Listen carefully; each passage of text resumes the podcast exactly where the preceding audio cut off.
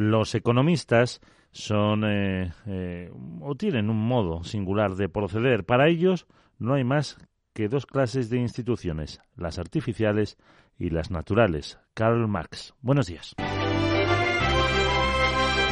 Despertábamos hoy con citas de economistas porque este viernes 29 de diciembre de 2023 conoceremos en hora y media quién va a ser el sustituto de Nadia Calviño al frente del Ministerio de Economía y posiblemente también como nuevo vicepresidente primero del Ejecutivo. En eh, Capital Radio hemos eh, tenido a dos economistas en la tertulia económica del balance con Federico Quevedo que apuntaban a algunos eh, candidatos como José Luis Moreno de Iguay. Presidente de gobierno nos dio las pistas hace unas semanas, nos dijo que tenía que ser un economista, nos dijo que tenía que tener eh, claro y conocer tema internacional. Eh, los, eh, claro, los tres nombres que se han puesto en circulación, que todos sabemos que en política cuando pones nombres en circulación a veces los pones para quemarlo. Y también estaba el diputado de Más Madrid, Alberto Oliver, que tiene otra otros candidatos, aunque no los nombra nos vamos a llevar una sorpresa y no va a ser ninguno de los que se ha dicho y va a ser una mujer. Eh, Nadia Calviño le ha funcionado muy bien, tenía un perfil pues muy técnico, muy bien conectado con Europa, que ha sido capaz de generar pues, pues importantes conexiones con, vamos, la economía española no va mal y se han conseguido las cosas que se han conseguido durante este, durante este tiempo. Yo creo que una de las claves ha sido precisamente la figura de Nadia Calviño. ¿eh?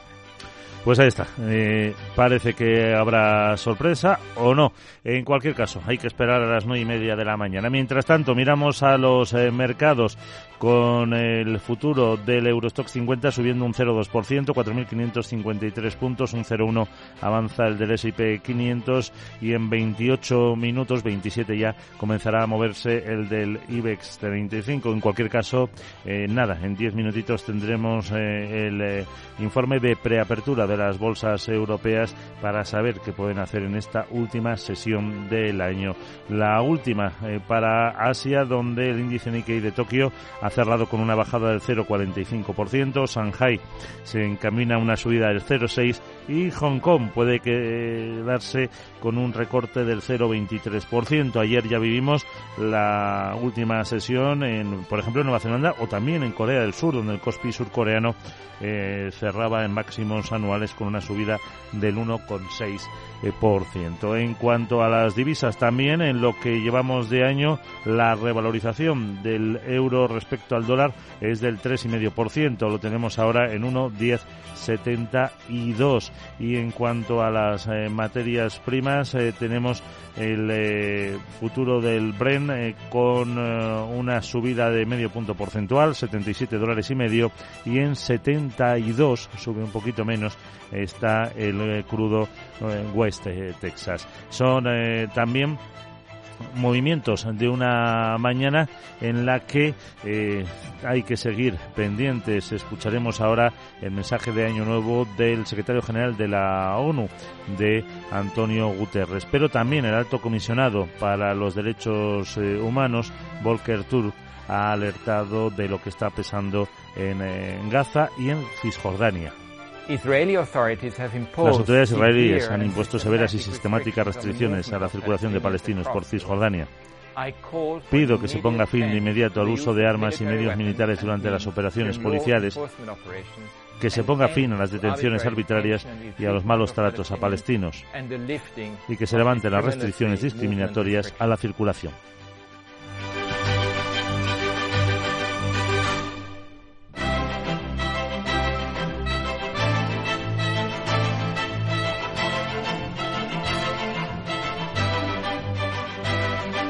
Y en Argentina nos despertábamos eh, también con un eh, nuevo anuncio de movilizaciones, una huelga general convocada por la CGT, su secretario general es Héctor Dae. El día 24 vamos a hacer un paro con movilización al Congreso para apoyar a aquellos diputados y senadores, diputadas y senadoras que nos planteen que esto no puede pasar en una Argentina. Capital, la Bolsa y la Vida. Pues afrontamos, eh, como dirías a la voz, la última sesión del year con eh, los eh, futuros subiendo un poquito, el 0,2% el del Eurostock 50, un 0,1 el del S&P 500 y en 14 minutos comenzará el del IBEX 35. Así que con todo esto, ¿qué sesión podemos esperar hoy, Sandra?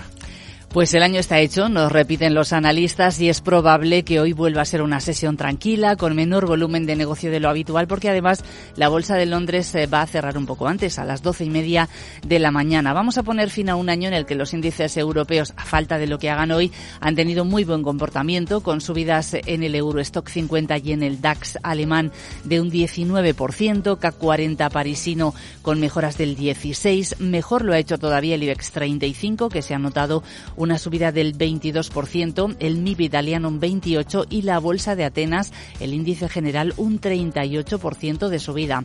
Y de cara a 2024, pues va a seguir sobrevolando la esperada bajada de tipos de interés. Eso va a ser la clave. Según la herramienta CME FedWatch, la probabilidad de que la Reserva Federal baje las tasas en marzo es de un 88% y para todo el año los operadores descuentan recortes de más de 150 puntos básicos. Aunque algunos analistas prefieren ser cautos, Nicolás López, director de renta variable de Singular Bank. El mensaje principal de los bancos centrales, ¿no? que los bancos centrales mantienen cierta cautela, es decir, que ahí tenemos una eh, pequeña divergencia entre lo que los mercados están descontando y lo que los propios bancos centrales pues dicen que van a hacer. ¿eh? entonces, pues eh, bueno, esa divergencia puede en algún momento pues favorecer ¿no? una, una corrección, porque quizás lo único que justificaría una rebaja de tipos tan intensa sería un, deterioro de, de, la economía, pero esto también sería malo. ¿no? Y el Banco Central Europeo podría comenzar a recortar los tipos en el segundo trimestre de 2024.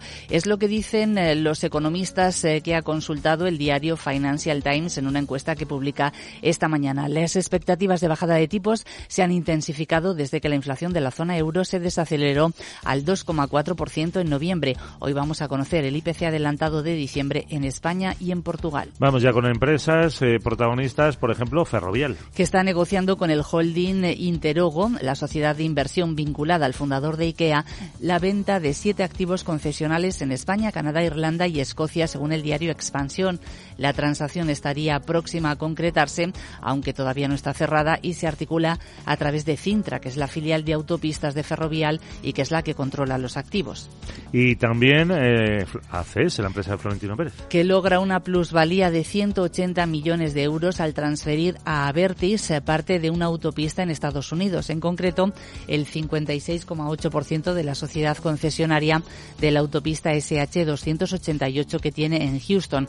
Además, ACS ha propuesto incorporar a Miquel Roca, uno de los padres de la Constitución y consejero de ACS, y a, Nuria Halti-Wonker, eh, consejera delegada de Iridium, eh, como nuevos consejeros de Avertis, una decisión que se votará el próximo 30 de enero. ¿Y algún apunte más? Pues tenemos eh, en vigilancia a Maers, que va a hacer navegar ya casi todos los portacontenedores que viajan entre Asia y Europa a través del canal de Suez, eh, mientras que va a desviar solo un puñado alrededor de África.